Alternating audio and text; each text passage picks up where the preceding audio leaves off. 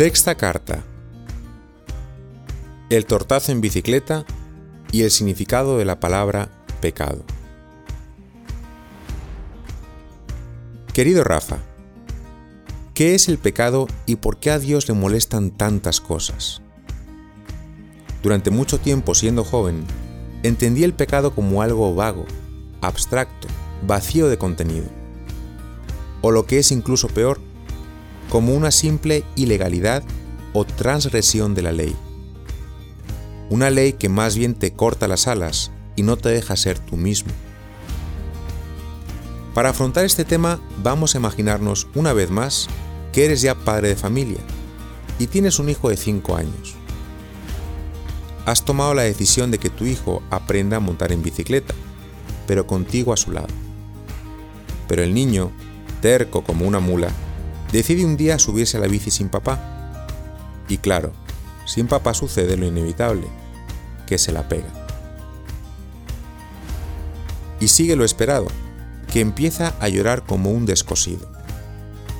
De hecho, el impacto ha sido bastante fuerte. El niño se dejó ir, perdió el equilibrio y se estrelló contra el coche de Alfonso, tu vecino recién casado. Se ha abierto la rodilla y se ha roto una muñeca. Todo el vecindario puede oír el llanto desconsolado. Al oír los gritos, sales corriendo de la sala de estar y te encuentras con este espectáculo. Pero ¿cómo se te ocurre? Esa fue tu primera reacción, la más instintiva. Rápidamente te acercas, le quitas la bicicleta de encima. Al querer tocar a tu hijo, no te deja. Está en el suelo, adolorido no quiere que le toques. Se ha hecho daño. Ni tus palabras ni tus intentos de consolarlo sirven de nada. Sencillamente le duele. Rafa, tú no te has pegado el golpe y sin embargo te duele. ¿Por qué te duele? Porque tu hijo se ha hecho daño. Y como es tu hijo, te duele. Casi puedes sentir el mismo dolor en la rodilla y en la muñeca. Es increíble. Volvamos ahora al tema del pecado. Como te decía, muchos lo ven solamente como la transgresión de una ley. Una ley que por cierto entienden únicamente como invasión de su libertad. El padre le dice al niño, no te montes en bici solo, pero el niño no hace caso. Eso es el pecado. El no hacer caso, es decir, la desconfianza en el padre, que es lo mismo que no amarle. Respecto a esto de entender en qué consiste el pecado, Jesús habla en el Evangelio. En una ocasión, un hombre que quería dárselas de listo le preguntó, ¿cuál es la ley más importante? Los judíos de aquel tiempo tenían más de 380 normas escritas en su Torá sobre cómo no ofender a Dios. Jesús le respondió, no te compliques la vida y vete a lo esencial. Ama a Dios y a tus hermanos. Ahí está el núcleo del pecado, el no amar como somos amados y en desconfiar de tu Padre. Si lo piensas, cada tentación empieza siempre de la misma manera, como una duda. ¿De verdad crees que Dios te quiere, que se preocupa por ti? La historia de la serpiente en el paraíso lo narra de esa manera. La serpiente le dice a la mujer, ¿de verdad os ha hecho Dios que no comáis del árbol? Pero no hemos llegado al miollo del asunto. Volvamos un momento al dolor que tú mismo sentiste como padre viendo a tu hijo tirado en el suelo y sangrando. El pecado no solo es una falta de amor o de confianza, es además el daño que uno se hace a sí mismo. Y cuando sufrimos, Dios sufre con y por nosotros. Dios sabe lo que nos hace daño y cuando nos herimos, sufre con nosotros. Eso es el pecado. Las heridas que nos autoprovocamos y que por ello ofenden a un Dios que no quiere vernos sufrir. Y por eso nos pone algunas leyes. No te subas solo a la bicicleta. Acerca de la falta de confianza como raíz del pecado, se podría decir algo más. Piensa en esto.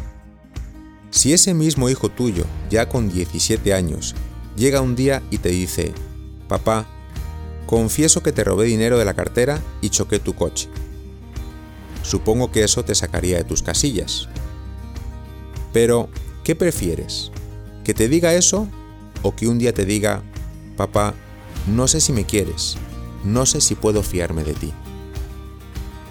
Qué duro. ¿Qué te dolería más? Supongo que lo segundo. Pues con Dios pasa lo mismo. Le duele que no le hagamos caso o que nos hagamos daño a nosotros mismos y a los demás. Pero lo que más le duele es que no confiemos en Él. Por ello, es estupendo pensar en ese momento en el que tu hijo te da un abrazo y te dice, papá, perdón por no hacerte caso. Pues esto es la confesión. Paréntesis. Los mandamientos que Dios nos ha dado son diez y yo no sé por qué hay tanta fijación con el número 6, el que habla de la vida sexual. Como si servir a los demás, honrar a tus padres o no herir a las personas no fuera importante. Y no digamos aquellos pecados que llamamos de omisión, que consisten en dejar escapar oportunidades para hacer el bien. Estas omisiones pueden ser más graves que faltas personales de las que tal vez te confiesas con más frecuencia. ¿Recuerdas la historia que Jesús narra en el Evangelio sobre el rico Epulón?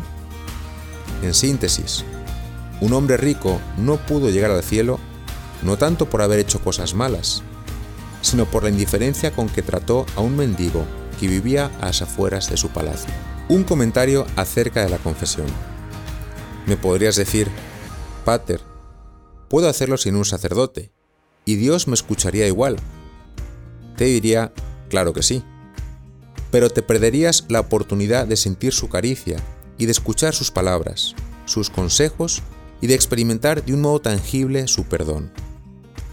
Dios sabe que necesitamos elementos tangibles.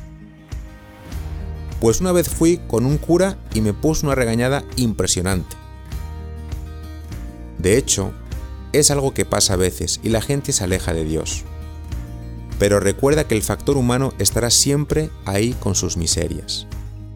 No te quedes estancado por eso. Busca otro y reza por ese sacerdote. Incluso podrías en algún momento hacerle ver que ese modo de tratar a la gente no ayuda. Los sacerdotes también necesitamos que nos digan las cosas y nos ayuden a ser mejores. Pero Padre, me da vergüenza. Rafa, recuerda que en la confesión no tienes que bajar a los detalles. Basta decir lo suficiente para que el sacerdote entienda de qué se trata o cuál es el problema. Si vas al médico y no eres claro, difícilmente va a poder hacer un buen diagnóstico de lo que necesitas. Pues es un poco parecido. Me dirás, ¿pero de qué sirve confesarse cuando sabes que vas a caer otra vez? Te diré, ¿y tú? ¿Para qué comes si sabes que al rato te va a dar hambre? La confesión no es solamente para perdonar pecados. Acuérdate de que el ser humano tiene dos facultades, inteligencia y voluntad. La confesión ilumina tu inteligencia para conocerte mejor y entender qué decisiones te hacen más feliz. Y además fortalece tu voluntad para no tropezar con tanta frecuencia es como una transfusión de sangre, de la sangre de Jesús. Los pecados y los malos hábitos debilitan tu voluntad, rebajan la autoestima, nos roban la motivación y nublan nuestra capacidad de ver la realidad con mayor objetividad. Y no pienses solo en el mundo sexual, sino en el rencor, el egoísmo, la envidia, la crítica, los juicios a los demás, etc es como un virus que invade todo el organismo. Y la confesión es como una inyección de esteroides, un antídoto, una fuente de vitaminas, pero sobre todo es un abrazo que todos necesitamos. En fin, Rafa, ordenando algunas ideas.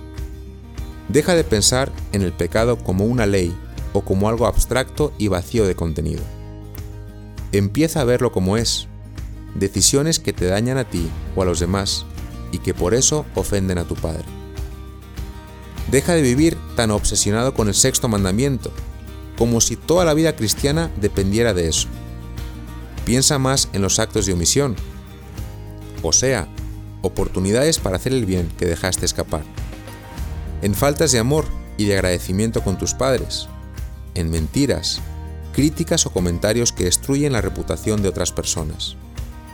Piensa en los diez mandamientos y verás cómo la confesión se convierte en un trampolín hacia un estilo de vida que te hace más feliz y que te ayuda a sacar lo mejor de ti mismo. Como propósito, haz una cosa.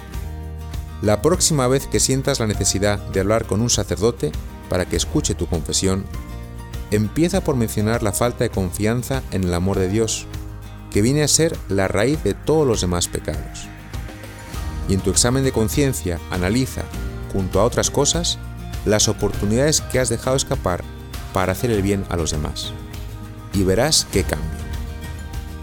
Un abrazo fuerte, Rafa.